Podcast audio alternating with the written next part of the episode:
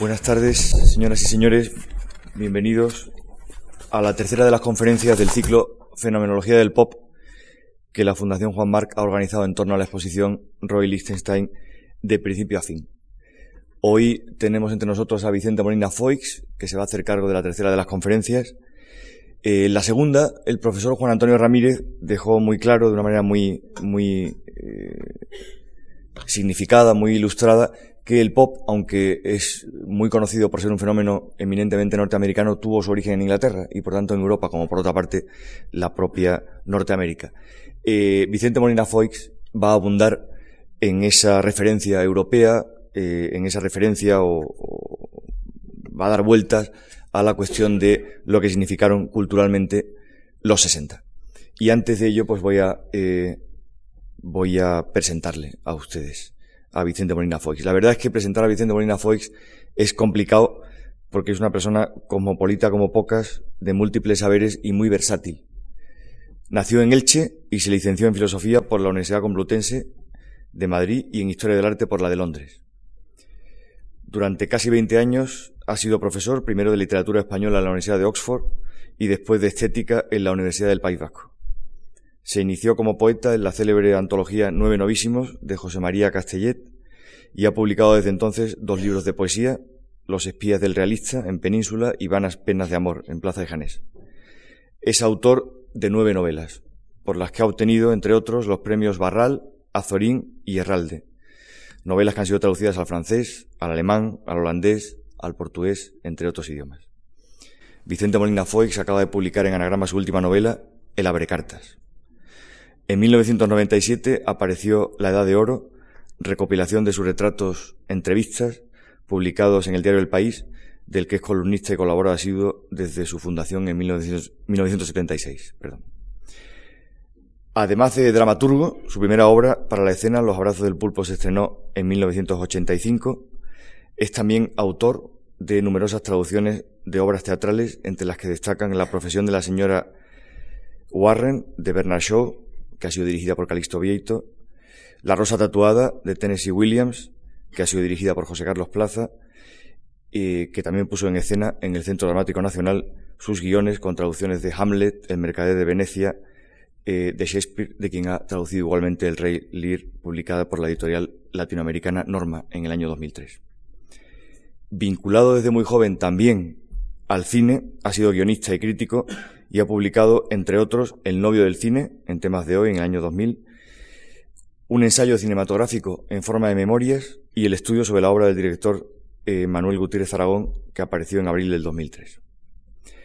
En el año 2000, Vicente Molina Foix rodó Sagitario, su primera película, no solo como guionista, sino como director, interpretada por Ángela Molina, Mirta Ibarra, Ana Torrent y eh, Héctor Alterio, entre otros.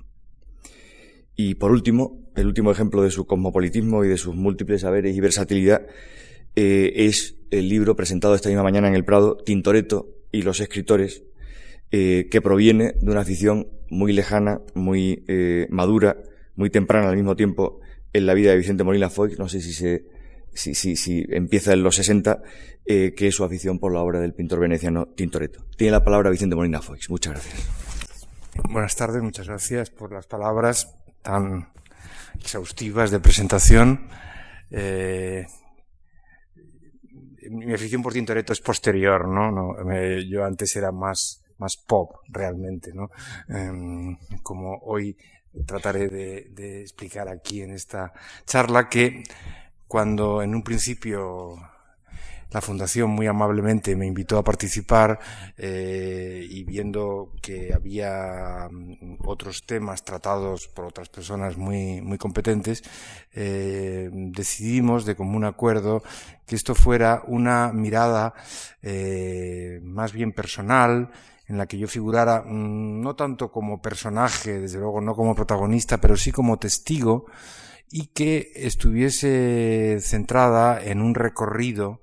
por, por el, por, no tanto por el pop europeo, que además creo que se ha sido perfectamente cubierto en la conferencia anterior, el, arte pop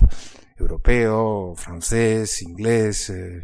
español mismo, cuanto por una mm, manera o, una manera de ser pop o un deseo de participar en ese espíritu pop que recorrió yo creo que todo el mundo occidental en los años 60 e incluso una parte de los 70, ¿no? De ahí el título y el subtítulo del, del, de la charla de hoy, ¿no? Una charla que yo he, mm, digámoslo así, centrado o más bien encajonado entre dos fechas mm, entre las cuales me movería en este viaje, viaje que voy a hacer con todos ustedes. Una fecha inicial del año 1965 y una fecha final de 1973. En 1965, mm, mm, el 1 de julio de 1965, eh, se produjo un pequeño acontecimiento que tiene algo que ver mm, no tanto con la fenomenología del pop, cuanto con la anecdótica incluso con la folclórica del pop, que es la llegada a Madrid con grandes, eh, digámoslo así, con grandes mm, despliegues de publicidad de los Beatles. Mm, los Beatles ya eran, ya eran entonces unos personajes naturalmente muy famosos, su música ya había sido muy difundida y llegaron a Madrid a dar un concierto, en un momento en el que, digámoslo así, los conciertos de grupos de la envergadura y sobre todo de la, de la fama y, bueno, y de la naturaleza extranjera mm, de, los Beatles no eran frecuentes. Hoy todos los cantantes pop famos, más famosos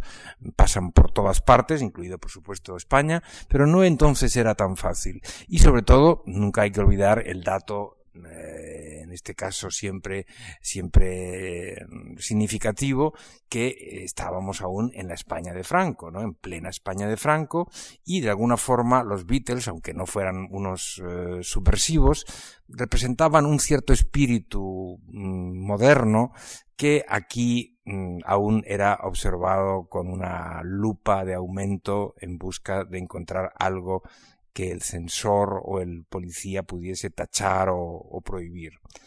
Eh, yo, como contaré después, no estaba en Madrid en ese momento. Yo estaba, era estudiante, estaba en mi, primer curso de facultad en Madrid y los veranos eh, los pasaba, mm, volvía a, la casa familiar en, en, Alicante, que es donde yo he crecido. Pero ese, ese mes de julio lo pasé en otro lugar, donde ahora llegaremos después. Lo que pasa es que el 1 de julio de, de 1965 en Madrid tiene su, su perfil porque eh, llegan los Beatles, se hospedan en el Hotel Fénix, no muy lejos de aquí, al lado de Colón, dan el siguiente día, el día 2, un concierto multitudinario en la Plaza de Toros de las Ventas y a la salida del concierto concierto es, eh, tiene éxito. Eh, para la pequeña anecdótica ah, de este acontecimiento eh, está el dato sorprendente de que fueron presentados por Torrebruno, que es el presentador más inesperado que uno puede creer en, a los Beatles, pero así era la España de los 60. Y eh, tuvieron un enorme éxito. Yo tengo el testimonio, y estoy refiriéndome, estoy basándome un poco en él, de una amiga muy querida que estuvo en ese concierto, que jaleó y coreó las canciones de los Beatles que se sabía, como mucha gente joven de, nuestro momento eh, era el caso, y que fue víctima del extraño acontecimiento que pasó al acabar el concierto es un acontecimiento que en su momento fue, no diré que, muy mm, publicitado por la prensa del tiempo, que no era el caso, pero sí muy sabido. Y es que al acabar el concierto, con ese gentío de 12.000 personas que habían asistido, reunido en la, en cerca en alrededor de las ventas, y ante el tumulto lógico que se da ante tal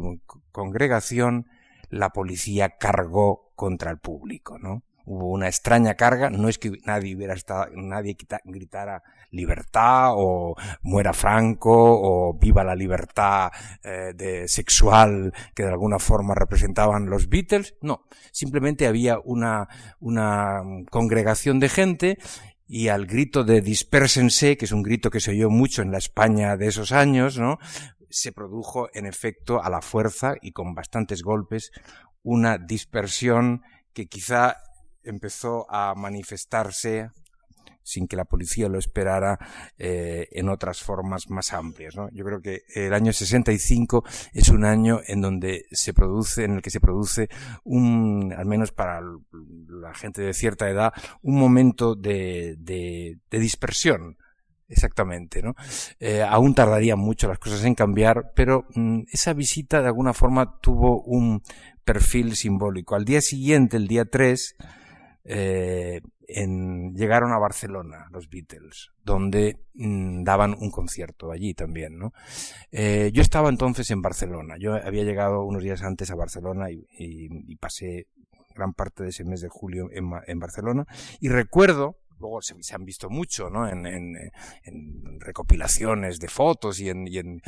memorabilia de, de, aquellos años, ¿no? Pero eh, llegaron a Barcelona con la extraña ocurrencia muy británica y un poco eh, supeditada a la imagen aún tópica, romántica que los extranjeros tenían de nuestro país, llegaron a Barcelona mm, vestidos de toreros o sea, se habían comprado probablemente en alguna tienda de Madrid eh, unas, unos, unas, unas, en fin, capas y el, gorro torero y, y, los distintos, yo no, soy muy taurino, por tanto no conozco muy bien la, el vocabulario taurino, ¿no? Eh, y así como una gracia, y a pesar de que Barcelona que ahora incluso parece que va a perder la fiesta nacional, ¿no? Eh, no es muy conocida, no es como llegar a Sevilla, ¿no? Que aún tendría más sentido, pero llevaron a Barcelona vestidos de toreros y dieron su, y dieron su concierto, ¿no? Eh, para mí, eh, este mes de julio del 65 tiene una dimensión personal en la que me pongo como testigo de algo que entonces eh, sucedió y que tuvo que ver con eh, el origen de un cierto grupo literario al que se ha aludido en la presentación, yo había empezado a publicar muy joven algunas críticas de cine por esta vinculación eh, con el cine que también se ha mencionado, en una revista llamada Film Ideal, que es una revista en la que entonces todos muy jóvenes, unos más que otros, pero todos inéditos como escritores, que algunos llegaríamos a ser, eh, nos habíamos reunido un grupo de gente entre las que, entre las que destacaban eh, Terence Moix, eh, que entonces se llamaba aún Ramón simplemente, Ramón Moix, y eh, Pedro Ginferrer, que también luego cambió cuando empezó a escribir en catalán a Pera Ginferrer, ¿no? Eh, colaboraban en esa revista, había en torno a la revista otro grupo de escritores uh, simpatizantes, otros escritores eh, también conocidos como Antonio Martínez Arrión o Félix de Azúa, y a través de la revista nos habíamos conocido y yo había ido a Barcelona en ese final de junio del 65 a mmm, conocer a amigos críticos de la revista a los que únicamente con los que únicamente me había carteado y para verle las caras. Y en un encuentro que, que sucedió en la estación de Francia y luego en unos días, bastantes días que pasé allí, eh, empezó una amistad y empezó de alguna forma el núcleo de lo que luego, cinco años más tarde, sería la eh, antología a la que antes se ha aludido, la antología de los nueve novísimos poetas españoles y al llamado grupo de los novísimos. ¿no? voy a hacer la historia ni muchísimo menos de este grupo, ni menos aún de mi participación en él, sino hablar de dos aspectos que yo creo que tienen que ver, eh, en primer lugar es porque ya, ya es una primera ciudad desde Madrid a Barcelona en nuestro itinerario, y en segundo lugar porque mmm, de esas dos personas que eran capitales entre los que yo conocí allí. Yo conocí en ese viaje a otras personas. Estaba Ana María Mosch, que era la hermana de Terenzi, o de Ramón Terenzi, eh, que también luego era, fue y sigue siendo escritora y una de los nueve novísimos, la única mujer de los novísimos. Eh, estaba entonces aún sin hacer carrera en el cine Néstor Almendros, el que luego sería eh, un grandísimo director de fotografía con la Nouvelle Vague y con muchos directores americanos, ganador de un Oscar, etcétera. pero los dos polos esenciales eran Terence Mosch y, Pedro Ginferrer. Terence Mosch porque acababa de publicar en la revista Film Ideal, donde nos conocíamos, un artículo que había causado un gran impacto un gran impacto en un pequeñísimo grupo que eran los que leíamos esa revista o la hacíamos, ¿no? Era una revista cinefílica, eh, leída dentro del pequeño cuerpo de los cinéfilos, eh, muy animada en ese momento porque mantenía una, una rivalidad con una revista eh, también cinéfila y también de pequeña, de pequeña circulación, pero muy leída por los interesados, que era nuestro cine. Y mm, eh, Terence Mois había irrumpido en esa revista escribiendo unos artículos extraordinarios, primero porque eran de una enorme mm, cultura, de una enorme erudición, no solamente cinematográfica, y en segundo lugar, porque en uno de ellos había, eh, lo había titulado exactamente Hacia un cinema pop. En, la, en, aquel momento, para un estudiante, para un grupo de gente joven de los, de los, la mitad de los 60, la palabra pop ya era reconocible, no era, no sabía muy bien lo que era, eh, no había exposiciones de arte pop, eh, no había las los medios de información que hay actualmente, pero había llegado ya el eco, ¿no? Y mm, de alguna forma, eh, el artículo de Terence Mois no era un artículo sobre la influencia del cine en el pop art o sobre mm, cómo cierta imagen fílmica o fotográfica o del cómic, como se ve muy bien en la exposición que está aquí en esta, en esta fundación ahora mismo, eh, se, había, había, se había traspasado, ¿no? La tesis de, de Terence en ese artículo era que en el cine americano, en el cine americano más popular, y más popular en el sentido no culto, como puede serlo el pop, sino en el sentido más hollywoodiense de la palabra, había un equivalente a su modo al espíritu pop. En, el, en cierto cine de calidad de Hollywood, él ponía unos ejemplos y una serie de, de precisiones y de nombres, había, por así decirlo, como un intento de recuperación para el arte, para el arte con mayúsculas, de una cierto tipo de narrativa que originalmente había surgido para dar placer al espectador, para entretener, ¿no? Y que gracias a la pericia de algunos grandes directores que trabajaban dentro del sistema de Hollywood, pero que lo trascendían gracias a su manera de narrar, Preminger, Mankiewicz, Hitchcock, otros cuantos, mm, hacían un cine que sin saberlo ellos mismos era, decía Terenzi, un cine pop. ¿no? Naturalmente es distinta la operación que producen los artistas pop, como los conocemos, Liechtenstein o cualquiera de los grandes, ¿no? porque ellos sí actúan de una manera mm, reflexiva, no están trabajando dentro del, de la corriente mayoritaria de ningún Hollywood eh, pictórico, digámoslo así, pero eh, sí hay un intento de una recuperación, de una iconología popular y un juego a veces irónico con los, digámoslo así, elementos que utilizan para sus, para sus cuadros, ¿no? Em, en ese momento, en ese momento de los años 60, de la segunda mitad de los años 60, eh, había, y de alguna forma la generación de los novísimos fue una plasmación cuando unos años más tarde se, se empieza, se, se, salió el libro. Un libro, eh, la antología tuvo un libro precedente, que fue un libro, digámoslo así, eh, enseña, un libro mm, realmente importante para, para el momento en que salió, que es el, el, el primero, bueno, en realidad el segundo libro de Jim Ferrer, el primero reconocido por él como tal, que es un libro que, se llama Ar del Mar, del año 66, se publicó en, a, principios del 66. Algunos de los poemas eh, de ese libro eh, están escritos en julio de 1965. Hay uno que se llama así exactamente, cuya composición y, y, motivos reflejados en el poema yo recuerdo muy bien, porque tienen que ver con aquel viaje. Y fue un libro que además ganó inesperadamente el Premio Nacional de Poesía de aquel año para un autor muy joven y además con un libro muy distinto a lo que entonces se llevaba.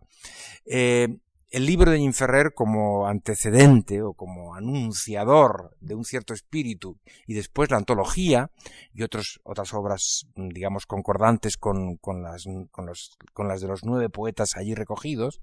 eh, trataba de alguna forma de, yo creo, de introducir en la literatura y sobre todo en, en, el, en el sistema artístico del país, del, del, del, país en el que vivíamos, un cierto espíritu pop, eh, con una peculiaridad que es muy importante, y es que en, en España, en la España de aquellos años, cualquier actividad, cualquier iniciativa, y no digamos cualquier eh, empresa más o menos organizada como fue la de aquella antología,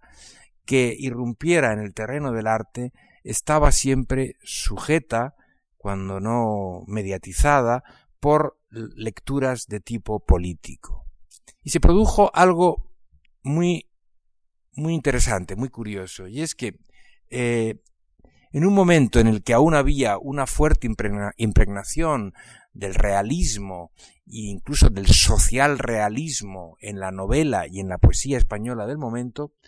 eh, los novísimos trataban de hacer una operación mm, que tenía, a mi modo de ver, mucho que ver con ciertos de los grandes artistas del pop, tanto europeo como norteamericano, del pop pictórico. Mm,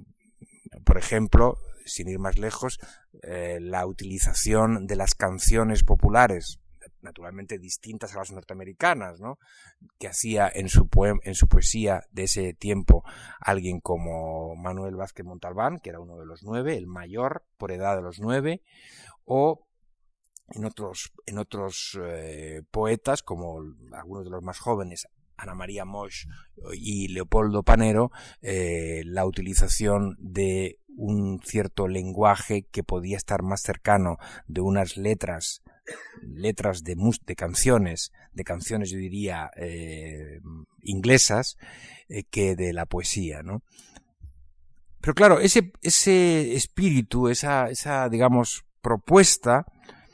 se producía en un país en el cual mm, se daba la circunstancia de que tanto esos poetas como desde luego el antólogo José María Castellet, que después, eh, cuando fue aglutinando el grupo, dio pie a la antología, eh, eran personas de izquierdas. Yo, por ejemplo, a Félix de Azúa le conocí en Madrid, éramos estudiantes los dos en, en, distintas facultades, en una manifestación por la ciudad universitaria. Y eh, Leopoldo María Panero, que era quizá el más libertario y el más más, eh, digamos así, colorista de los novísimos, eh, tuvo una primera detención en la cárcel en Madrid por la policía en el año 68 cuando eh, una noche por la zona de la calle Ibiza donde vivía él fue detenido mm, por la policía pegando mm, carteles contra el referéndum, el famoso referéndum que de Franco que hubo en el año 66 también, ¿no? Y la, la, cosa curiosa es que el, eh, Leopoldo María Panero, que era, como digo, como, como, como poeta, eh, quizá el más nuevo y el más atrevido y el menos de espíritu social de aquel momento, eh, era por otro lado un activo militante y aquella noche fue detenido, fue introducido mientras llegaba el coche celular o lo que fuera en una panadería que estaba abierta a esas horas de la noche y él ha contado una vez la anécdota de que mientras llegaba este coche celular y, para descargar un poco la culpa que le podía caer por este acto ilegal, eh, se pudo desembarazar de una parte de las pegatinas eh, antifranquistas que llevaba entre la masa de pan, ¿no? Con lo cual al día siguiente probablemente en el barrio de Salamanca mucha gente se encontrara en su pan una pegatina contra el referéndum nacional, ¿no? Eh, básicamente, mm, lo que en, ese momento, y por supuesto no centrándose únicamente en el grupo de los novísimos, sino en, e, ese espíritu en torno a, en torno a él y en, el momento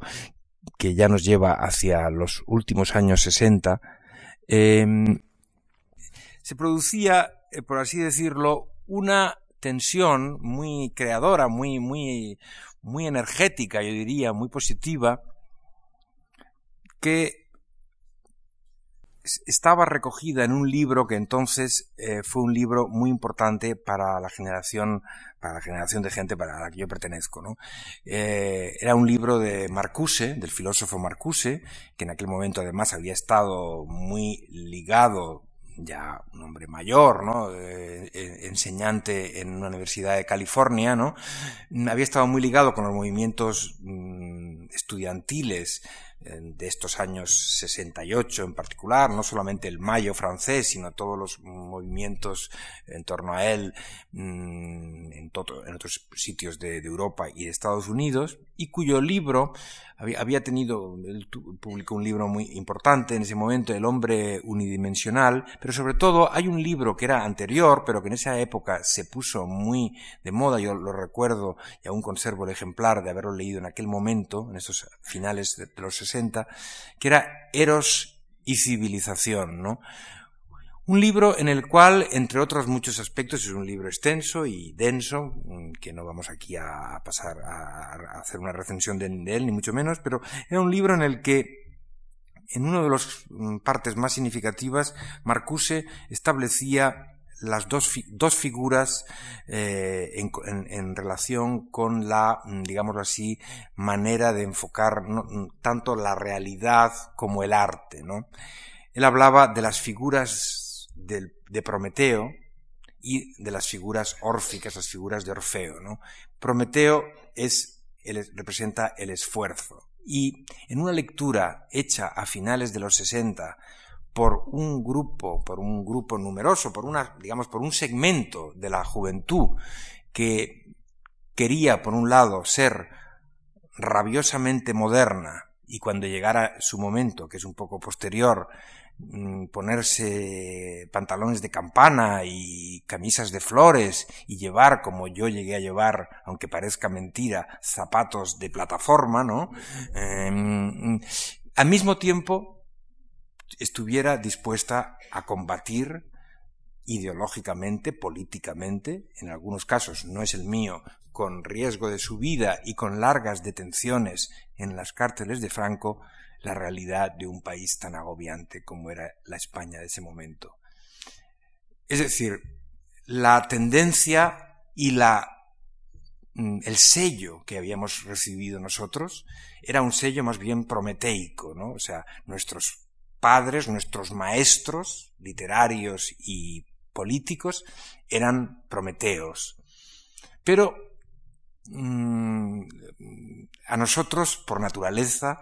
por la distinta etapa en la que habíamos crecido, por nuestros gustos, tanto literarios como musicales, en, las poéticas de los novísimos se ve muy claramente como frente al, eh, digamos así, predominio machadiano o nerudiano que había entonces en la, en la poesía más establecida del país, a nosotros nos llamaba más la atención la poesía de Borges, ¿no? O la poesía de los surrealistas franceses, ¿no? Eh, había, por tanto, esa tensión y en el libro de Marcuse había, por así decirlo, una respuesta, una solución satisfactoria a esa tensión, a esa tensión, porque Marcuse defendía que es posible, digámoslo así, establecer una unidad entre estos aparentes opuestos. Y literalmente dice en un momento dado, en un pasaje del, de su libro, que lo que ha sido tradicionalmente lo que él llama el gran rechazo, el gran rechazo a la separación del objeto y el sujeto libidinal, el sujeto del deseo, mm, puede conjugarse en una actividad órfica, una actividad propia del personaje de Orfeo, el dios de la música y de la poesía, frente al esforzado Prometeo de la leyenda, eh, haciendo que el arte, la libertad y la cultura estén combinados y que no combinados al mismo nivel, es decir, no, la eh, no el arte y la cultura sujetos, supeditados, como había sido entonces un poco el lema prevaleciente, supeditados al fantasma de la libertad. Esto era una actitud, esto era una tensión difícil de resolver, que no siempre se ha resuelto y que de alguna forma marca mucho los años 60 y 70. Hoy es una polémica en cierta medida eh, secundaria, ¿no? Porque los tiempos han cambiado y, bueno, no vamos a meternos en la modernidad, que sería otro tema para otro ciclo, pero, pero eh, entonces era, era muy significativo. Y, mm, por ejemplo, en la recepción de muchas de las obras de aquel momento, tanto literarias como, por ejemplo, pictóricas, eh, yo recuerdo que siempre había, por así decirlo, un juicio, un prejuicio, ¿no? Eh, respecto a la ideología que estuviera detrás, aun cuando se supiera que aquel poeta o aquella novelista que producía en esa obra un poco fuera del cauce prometeico del realismo fuera alguien de izquierdas comprometida, comprometido con la, con, con la el desdén y el, el, desprecio y la oposición a lo que significaba el, el régimen de, de, Franco. Tal era así que en el año 69 es otra, otra fecha y otra ciudad eh, en este itinerario yo que eh, hacía, mientras continuaba mis estudios en la facultad, seguía haciendo crítica de cine en, en esta revista Film Ideal, eh, de manera muy precaria, muy modesta, pero con una acreditación que me, permitía conseguir las entradas gratis, aunque el hotel y todo, la pensión la pagaba yo, me fui al Festival de Cine de Venecia. Eh, una programación espléndida, sobre todo para la España de entonces, donde las películas mm, difícilmente pasaban la censura o, la distribución. Y en aquel festival eh, estaba de jurado una escritora que yo acababa de leer entonces, eh, porque se había publicado muy tempranamente, hay que decirlo que muy tempranamente, gracias a la editorial Seis Barral, que seguía muy de cerca las cosas de la cultura y que realmente acercó en un momento en que no había la proliferación editorial que hay ahora, acercó muy pronto a muchos autores importantes. Seis Barral, el Seis Barral de Carlos Barral, pues, por ejemplo, eh, asombra hoy y a los franceses les asombra casi más aún eh, darse cuenta que Marguerite Duras, por ejemplo, salía en España traducida y muy bien traducida al año siguiente de salir sus libros en Francia, y así muchos otros de los autores franceses del Nouveau Roman. Y en el caso al que me refiero, era un libro que después ha sido histórico por su influencia, que es el libro de Susan Sontag contra la interpretación. Ese libro salió en España en el año 1969. Era un libro mm, enormemente atractivo. Hay que realmente haber vivido la España de ese momento para ver y, haber estado, mm, digámoslo así, sujeto a la tensión entre lo prometeico y lo órfico, entre, entre una visión eh, dogmática de la política y una visión y un anhelo libertario del, del arte, para entender el enorme impacto que ese libro tenía en España, un libro en el que desde una posición evidentemente de izquierdas, absolutamente eh, basada en una tradición eh, liberal, culta y europeizante del conocimiento, Susan Sontag eh, hablaba de cine, cosa que entonces no era muy frecuente entre los escritores, es así de otra generación, y hacía en un delicioso artículo sobre el camp una serie de consideraciones entre las cuales el pop aparecía como un espíritu, como algo a tomarse en serio, ¿no? Incluso en su, digamos, núcleo un poco bromista, juguetón, irónico, que subyace en la pintura pop. Susan Sontag recuerdo que en una de las notas de, este artículo, Notas sobre el camp, dice que lo, pop em, siempre mm, cuando refleja un fragmento de la realidad, no cita el nombre, pero yo creo que podía estar refiriéndose pues a Warhol o al propio Lichtenstein o a cualquiera de los de los grandes eh, pintores de aquel momento, mm, las cosas las, las pone en un cuadro entre comillas, ¿no? O sea, no hay una lámpara, sino una lámpara entre comillas, ¿no? No una mujer, sino una mujer, ¿no?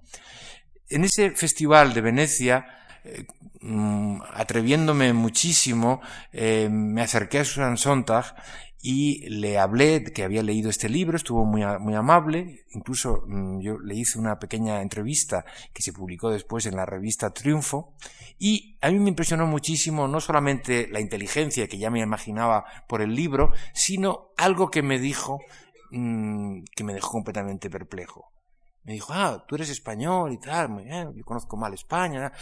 conozco muy bien la obra de Ortega y Gasset.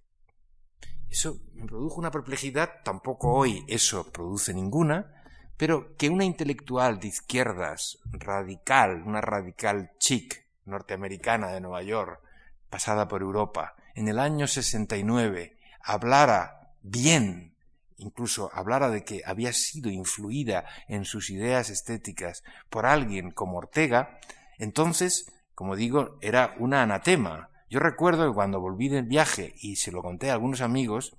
empezaron a dudar de que el libro de Sontag fuera tan bueno, porque en ese momento, en ese momento, por extraño que nos parezca, Ortega, que había muerto años antes, en el año 55, eh, Ortega aún era considerado por una parte de la izquierda, una parte muy considerable de la izquierda, como alguien que había escrito, sí, libros, buen escritor, fino escritor, como se decía, culto, creador de una primera gran etapa de la, de la revista de Occidente, pero hombre que había escrito La rebelión de las masas, que era un libro poco recomendable políticamente y, y, que por tanto no había que leer, yo no lo había leído porque no era adecuado para un joven de izquierdas que se prestara, y sobre todo que había cometido el terrible anatema de haber vuelto a la España de Franco a vivir mm, desde el exilio, ¿no? Eh, no manteniéndose fuera de él como otros verdaderos héroes de nuestra, de nuestra diáspora que nunca pudieron volver, unos porque murieron, otros porque no lo desearon y algunos ya volvieron después de la muerte de Franco. Ortega había vuelto y de alguna forma el régimen había mm, había manipulado un poco ese retorno, nunca estuvo bien, nunca estuvo bien visto. Eh, hay anécdotas sobre la perplejidad durante unas horas que se produjo el día de su muerte, porque el gobierno no sabía si eh, prohibir el entierro o mandarle una corona de flores, ¿no? O sea, estaban ahí dudando, cosa que también se volvió a producir con el caso de Juan Ramón Jiménez, ¿no? Eh, no sabían si había que felicitarle o mandar una orden de caza y captura, ¿no? Mm, esa era la figura un poco estereotipada, bueno, muy estereotipada, claro, de, Ortega. Yo recuerdo que eh, esa, ese soplo de Susan Sontag me hizo, al volver, superado el estupor y desafiando a algunos que pensaban que era un patinazo, una frivolidad neoyorquina de la Sontag, empezar a leer a Ortega y darme cuenta, evidentemente, del, voy a descubrir aquí a nadie, de la validez de Ortega y sobre todo de los espléndidos eh, ensayos de estética de Ortega, que son libros que han tenido una enorme influencia no solo en la Sontag, sino en otros muchos eh, pensadores mm, europeos. Eso era un poco, eh, por así decirlo, la, la, la mm, un ejemplo de esa, de esa tensión y de esa dificultad de escapar entre esas dos fuerzas un poco eh, opuestas, ¿no? Eh, la Sontag dice una cosa, por cierto, del, pop en este mismo ensayo que es muy, que es muy interesante, ¿no? Eh, compara y, separa, diferencia lo pop de lo camp, que es, claro, un, senti un, un, sentimiento, un sentimiento tierno, dice ella en un momento dado, una cosa un poco más, mucho más, a la vez irónica y a la vez más blanda que el, que el gran arte pop, ¿no? Ella dice que el pop es más liso y más seco que lo camp, ¿no? Más serio, más distanciado y, en último término, más nihilista. Es muy interesante hablar también para otra ocasión del sentimiento de nihilismo formal que se esconde en muchas de las propuestas del arte pop, ¿no? De la pintura pop en particular. En 1970, un año después de ese encuentro y cuando este testigo, que soy yo en este caso, eh, ya había acabado sus estudios, mmm, mmm, como, como, todo joven que se preciara en ese momento de, de su tiempo, espíritu de su tiempo, yo también hice un viaje que entonces los que podían hacerlo hacían sin falta, y que se había convertido un poco en la meca de esa juventud eh, a la que me estoy refiriendo, que era el viaje a Londres. Eh, París era muy atractivo, pero París mm, tenía, por un lado, el inconveniente, digámoslo así, de que mm, el inconveniente simbólico de que había sido ha sido durante un, yo diría que más de un siglo o siglo y medio la tierra de refugio para los españoles a los que les dolía insoportablemente España si tenían que ir de ella o no tenían más remedio que hacerlo, ¿no? El, 19, los afrancesados y los exiliados liberales eh, y, por supuesto, en el siglo XX, Francia como también en Europa, junto a Latinoamérica, país de refugio, al principio duro, pero después más acogedor de tantos republicanos y exiliados políticos de la guerra civil, ¿no? Por tanto, Francia de alguna forma era ya un, era un territorio un poco gastado en, el, en la imaginación eh, libertaria de, de, esa generación, ¿no? Inglaterra tenía ventajas y inconvenientes. Estaba más lejos, la lengua era más difícil porque en aquel momento, como les pasará a algunas de las personas que están en esta sala, pues el, el, idioma que uno estudiaba en el colegio y no muy bien era el francés y no el inglés, con lo cual el inglés era una lengua mmm, abstrusa, aparte de que yo creo que lo es un poco en sí misma siempre, ¿no? Pero mmm, era una lengua más difícil, eh, no se tenían rudimentos, yo cuando me fui a Inglaterra no tenía la, menor idea, estuve un mes estudiando clases mmm, en una academia aquí en Madrid que no me sirvieron de nada cuando me enfrenté a la realidad durísima del inglés, ¿no? Y sobre todo a las pronunciaciones cambiantes según las clases sociales y los lugares geográficos, que son quizá más acusadas que en otras partes y eh, tenía, tiene ese inconveniente, pero tenía una enorme, unas enormes ventajas que a mí me gustaría llevar al terreno, porque tiene otras que no vienen al caso, me gustaría llevar al terreno de lo que hoy aquí hablamos. Eh, Londres en ese momento estaba viviendo su apogeo pop. Unos años antes, y yo lo había oído a los afortunados amigos que habían ido antes que yo en veranos de la facultad, cuando uno podía escaparse del, del curso y se iban a pasar el verano, Londres había vivido entonces esta etapa que cuando yo llegué ya estaba, digamos, en su fase final del llamado Swinging London, ¿no? Eh, la minifalda, la música de los Beatles, eh, bueno, toda una serie de iconos importantes de, ese momento, ¿no? Y eh, aún pervivía, aún eso, aún eso existía cuando yo llegué y siguió un tiempo, mmm, y tenía, tenía además el, eh, eh, entre los inconvenientes, el inconveniente de que era una, un país, una ciudad ya entonces cara para un para jóvenes estudiantes, aún no había entonces las becas Erasmus y uno tenía que ir con sus medios y en realidad a lo que se iba, lo que normalmente se, se hacía era trabajar eh, fregando platos en un restaurante de, de, del Soho o del Chelsea, ¿no? Eh, eso era un poco el, la excusa y la posibilidad de mantenerse en Londres. Pero, claro, Londres ofrecía entonces una cosa que era importante volviendo a, lo del pop, y es que, de alguna forma,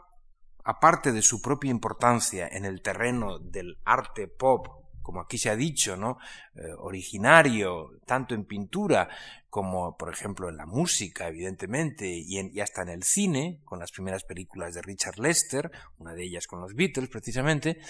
eh, tenía algo que era muy atractivo para una mentalidad del sur europeo,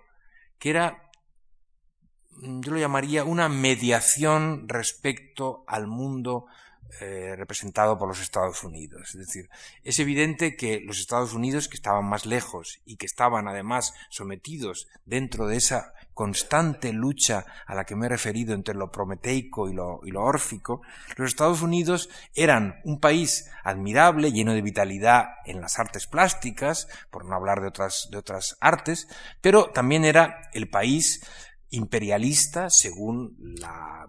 bien fundada mm, opinión que se tenía entonces, porque no hay que olvidar que todos estos jóvenes de este periodo al que nos estamos refiriendo habían vivido eh, muchas veces en España corriendo delante de los guardias eh, las manifestaciones contra la guerra de Vietnam, eh, que fue, pues, mm, yo diría que probablemente un acontecimiento galvanizador en todo el mundo superior incluso al que ha supuesto más recientemente la guerra de Irak, ¿no? Realmente la guerra de Vietnam, la defensa y el ataque, el encarnizamiento contra lo que suponía y el largo periodo que por desgracia se va pareciendo al, actual de fracaso militar, de una aventura dislocada, descabellada, eh, movilizó a muchísima gente y no hay que olvidar que en muchos de los gestos de las manifestaciones, yo diría que en algunos de los poemas más ocasionales de la época que yo aún recuerde, la guerra de Vietnam era un motivo mm, siempre mm, allí presente, ¿no? Entonces, claro, era, era este país, ¿no? Estados Unidos siempre ha sido un país, es un país de extremos, todos lo son un poco, pero yo creo que por su dimensión y por su, la propia naturaleza de, de, de, su, de sus gentes y de sus ciudades tan diversas, Estados Unidos aún lo es más. Entonces, claro, había una enorme atracción, una atracción que fue creciendo, que fue creciendo en lo pictórico y en lo literario y en lo musical, por algunos de los grupos de vanguardia, de vanguardia pop más importantes, como Velvet Underground o The Doors, y todo el grupo asociado a la digámoslo así, factoría neoyorquina de Warhol, eran grupos que en los circuitos más interesados europeos, de jóvenes europeos, eran realmente unos modelos, unos, unos, unos, unos iconos casi santos, ¿no? Entonces, mm, había esta, esta, digámoslo así, admiración, deseo, y al mismo tiempo había el rechazo eh, a, una, a un país, a una cultura que había permitido algo como la, como la guerra de Vietnam. Inglaterra representaba, desde el punto de vista, repito, del, del sur de Europa, representaba una visión anglosajona, evidentemente muy distinta en sus, en sus modalidades, no solamente en su lengua, sino en sus modalidades, a lo que podía ser Francia o España o Italia. ¿no? Y de alguna forma, cuando muchos de los jóvenes de aquel momento eh, iban a Inglaterra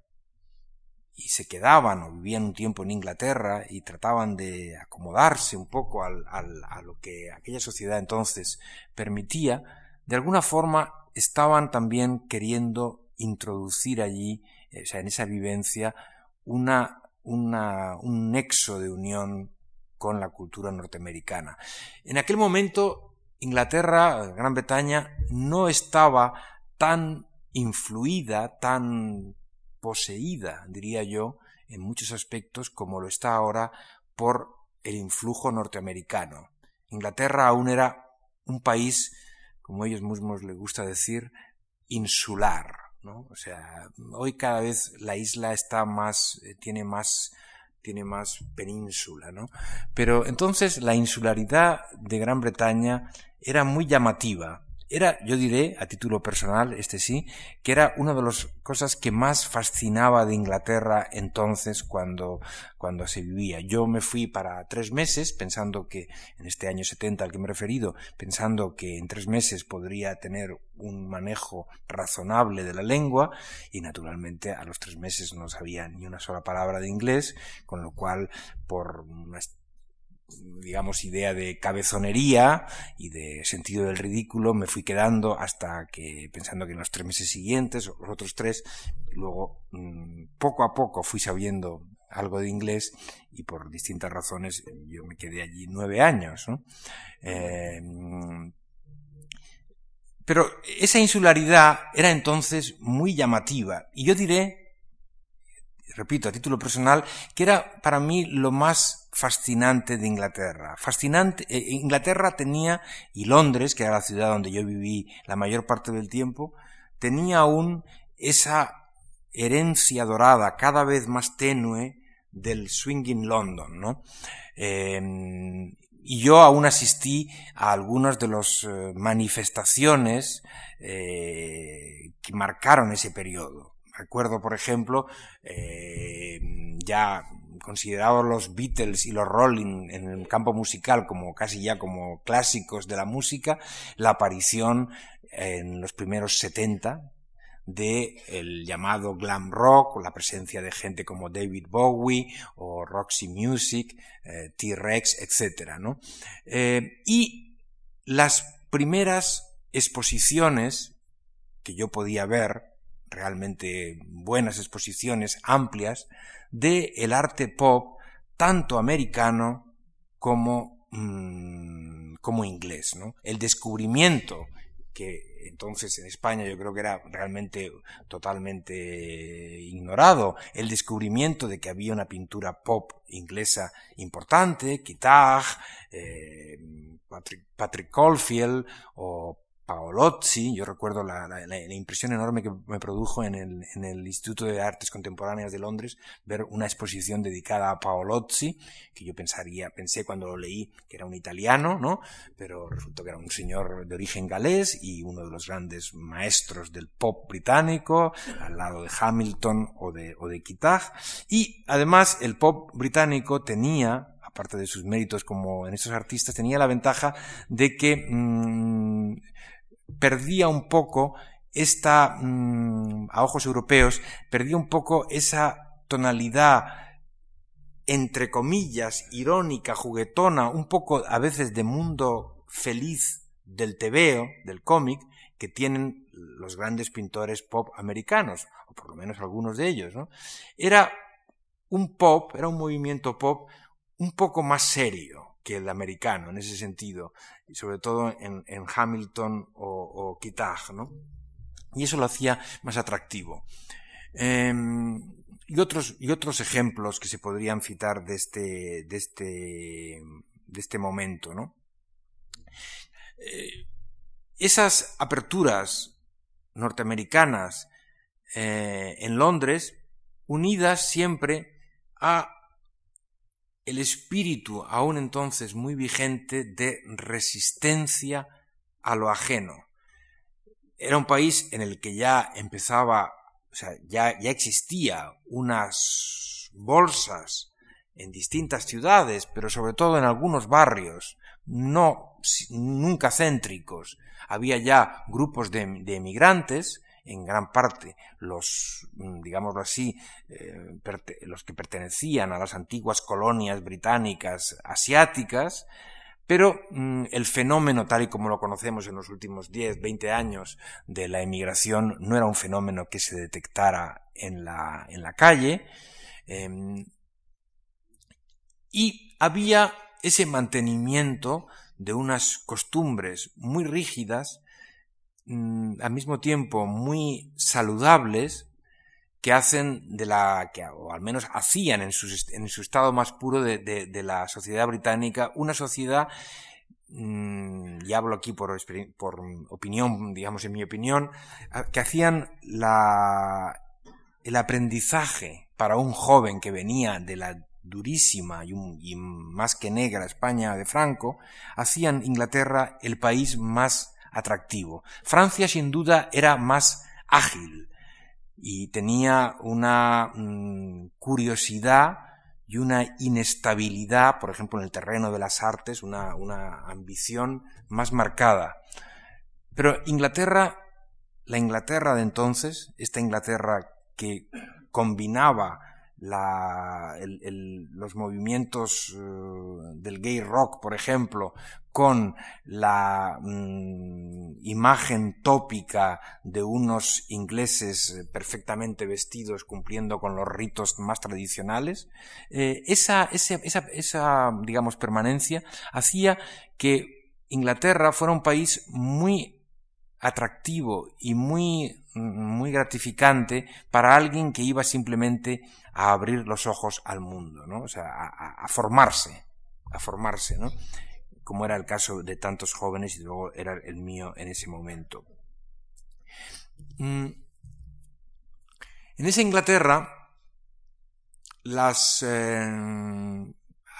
yo empecé a despertar de nuevo a esas posibilidades de armonización, de combinación entre lo prometeico y lo, y lo órfico. ¿no? Yo recuerdo que en aquel momento, por ejemplo, en, Inglaterra, estoy hablando ya del año 72, 73, y estamos ya acercándonos al final de la última fecha marcada, eh, mm, había una intensa actividad Mm, política, sociopolítica de, de, manifestaciones, y yo que había sido, pues como tanta gente de, aquel momento, manifestante en la ciudad universitaria de Madrid, y que ya pensé que eso se me había acabado con el final de la vida de estudiante y, el comienzo de una etapa ya de, de joven profesor y, escritor que ya había publicado un par de libros, de repente volví a descubrir eh, la, la, tentación o la tensión prometeica de salir a manifestarse por las cosas, pero en un tono distinto, un, poco, un poquito más lúdico. En primer lugar, por una sencilla razón de supervivencia, porque allí el policía inglés no iba a cargar indiscriminadamente como los que cargaron la noche de las ventas simplemente a la gente porque salía agolpada de ver a los Beatles, ¿no? Eh, el temor de la policía a la policía británica entonces al menos no era ni comparable con el que podía suscitar los grises en, en la España de Franco. Pero también había la, la ventaja de que allí había entonces un crisol de reivindicaciones, había un fuerte movimiento feminista que las amigas, casi todas españolas con las que yo me trataba entonces, eh, habían descubierto y habían, digamos, y se habían hecho adeptas a, él eh, militantemente, había en ese momento, y fue muy importante, tanto o más que lo había sido en Nueva York, mm, en los movimientos de liberación gay, el Gay Liberation Front, muy activo, muy colorista, muy agresivo, digámoslo así, entre comillas, en su mostración pública. Y había también una tradición política de izquierdas que se manifestaba en cuestiones más estrictamente de política, digámoslo así, tradicional. Yo estoy hablando de un periodo en el que estaba en el poder el, Partido Laborista. Y eso había sido una, eh, una enorme, un enorme cambio, fue un enorme cambio en la Inglaterra, un cambio que duraría unos años, turbulentos, y que después desembocó en la larga etapa de la señora Thatcher en el poder, ¿no? Que fue el momento último que yo viví antes de volver a España. No salí huyendo de eso, pero coincidió. Y había un gobierno laborista, un gobierno socialista en el poder, había una lucha sindical eh, muy fuerte, que fue un poco uno de los orígenes de la crisis que después desembocaría en el final del laborismo, y había algo que yo recuerdo que me impresionó enormemente, ¿no? Y era en, en, aquella, en aquellos ingleses que vivían insularmente, que por ejemplo eran totalmente ajenos a cualquier manifestación española que no fuera los toros o algún otro tópico legendario, ¿no? Hoy esto ha cambiado mucho, ¿no? España además en los últimos años es un país que se ha puesto en cierta medida de moda en, en Europa y fuera de ella y la gente viene aquí, entonces venían menos, había un turismo más bien de tipo playero, hoy hay un turismo distinto y sobre todo España está en el mapa, ¿no? Entonces no lo estaba. Yo recuerdo, por ejemplo, un poco más tarde, eh, que cuando en alguna reunión con ingleses eh, yo decía que era español, bueno, despertaba cierta curiosidad, pero eh, enseguida me decían, ah, español, hemos visto una película española, como cosa rara, ¿no? Hemos visto una película española que nos ha gustado mucho, eh, El espíritu de la colmena de Víctor Eriz. Esa es una película que, mm, aparte de sus propios valores, hizo muchísimo por poner en el mapa en Inglaterra, un país en ese sentido también y eso lo sigue siendo, por desgracia, cinematográficamente muy reacio a la programación de películas que no sean o inglesas o estadounidenses, con muy pocas excepciones, eh, había sido una película que causó una enorme impresión. Pero España era, un país eh, bastante inexistente, ¿no? Y, eh, mm, sin embargo, lo que sí era impresionante en esas mismas reuniones o en otras en las que uno se presentaba como español, mm, mm, comprobar la vigencia un poco sentimental, quizá mm, mitificada, que seguía existiendo entre la gente de una generación o dos superior a la mía por la guerra de España. La guerra de España había sido un momento que había realmente galvanizado a muchísima gente en todo el mundo, pero en Inglaterra, como sabéis, probablemente más que en cualquier otro país, ¿no? Y esa vivencia estaba aún detenida, detenida en ese, en ese periodo, como si realmente la detención real que supuso el gobierno y la etapa de Franco en la España que, que se vivía aquí, también hubiera detenido para aquellos sentimentales, sentimentales, muchos de ellos que dieron su vida, que dieron su vida luchando eh, por la República, ¿no? Hubiera para ellos detenido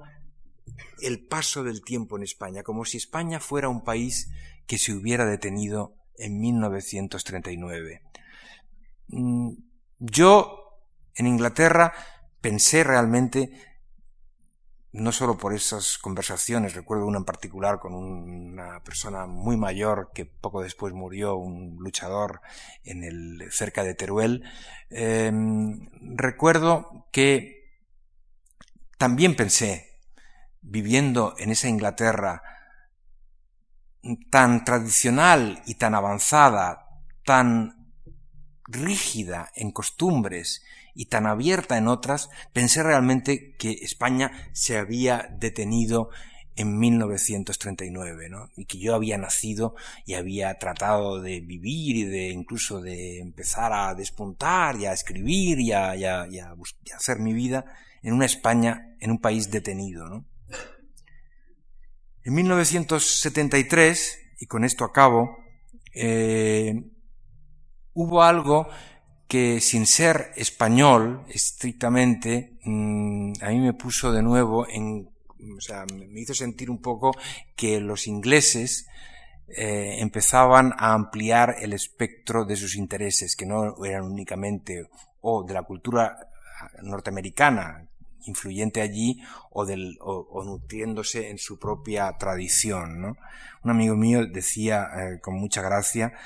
hace no mucho tiempo que en Inglaterra el, uno de los cambios sociales más importantes se dio no hace mucho, yo creo que era 8 o 9 años, cuando se instauró la posibilidad de poderse tomar un café expreso en las, en las ciudades. ¿no? Eh, yo viví la Inglaterra del terrible café de máquina recalentado, ¿no?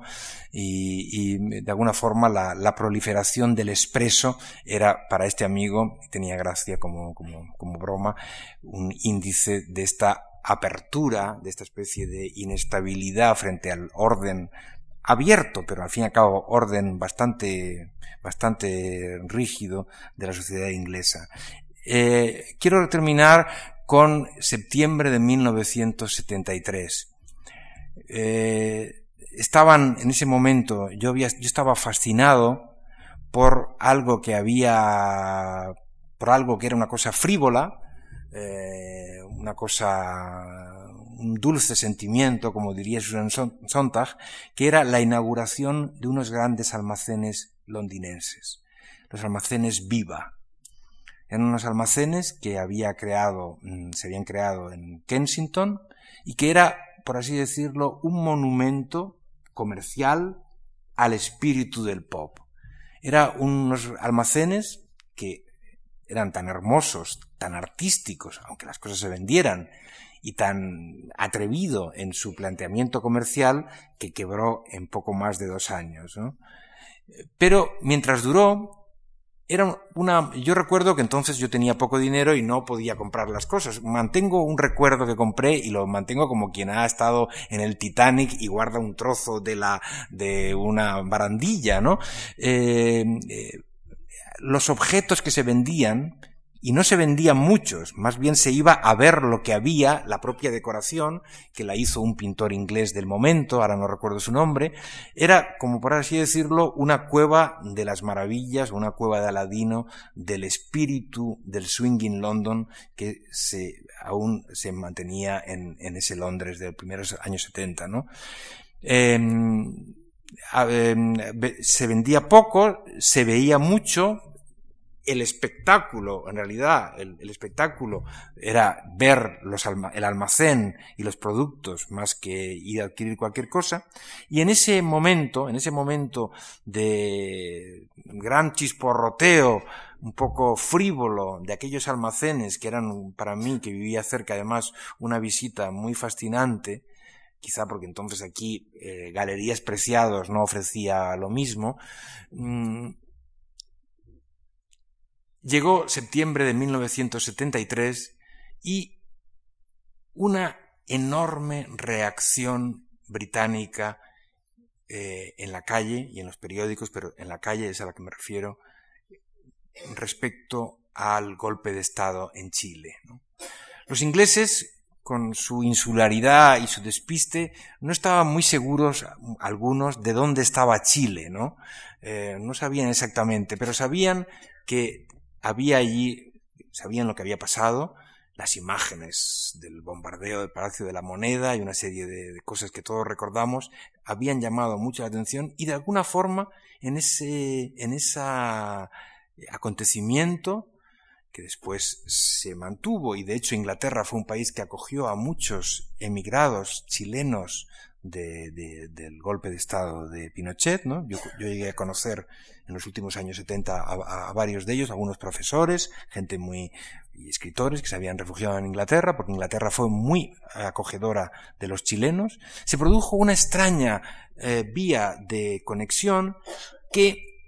para este amigo mío que aún entonces vivía, este, este hombre mayor, muy mayor, que vivía cerca de Reading y que había luchado en el frente de Teruel, era el, la, digamos, la recuperación del espíritu que Inglaterra, país para el que él tenía palabras muy agrias porque él era de clase obrera y odiaba un poco el sistema de castas, no lo llamaba de clases, lo llamaba de castas de la sociedad inglesa, y recuperó ese momento, ¿no? Y de alguna forma el hecho de que Chile, aunque estuviera en la otra punta del planeta, el hecho de que la lengua fuera la misma, y los acontecimientos,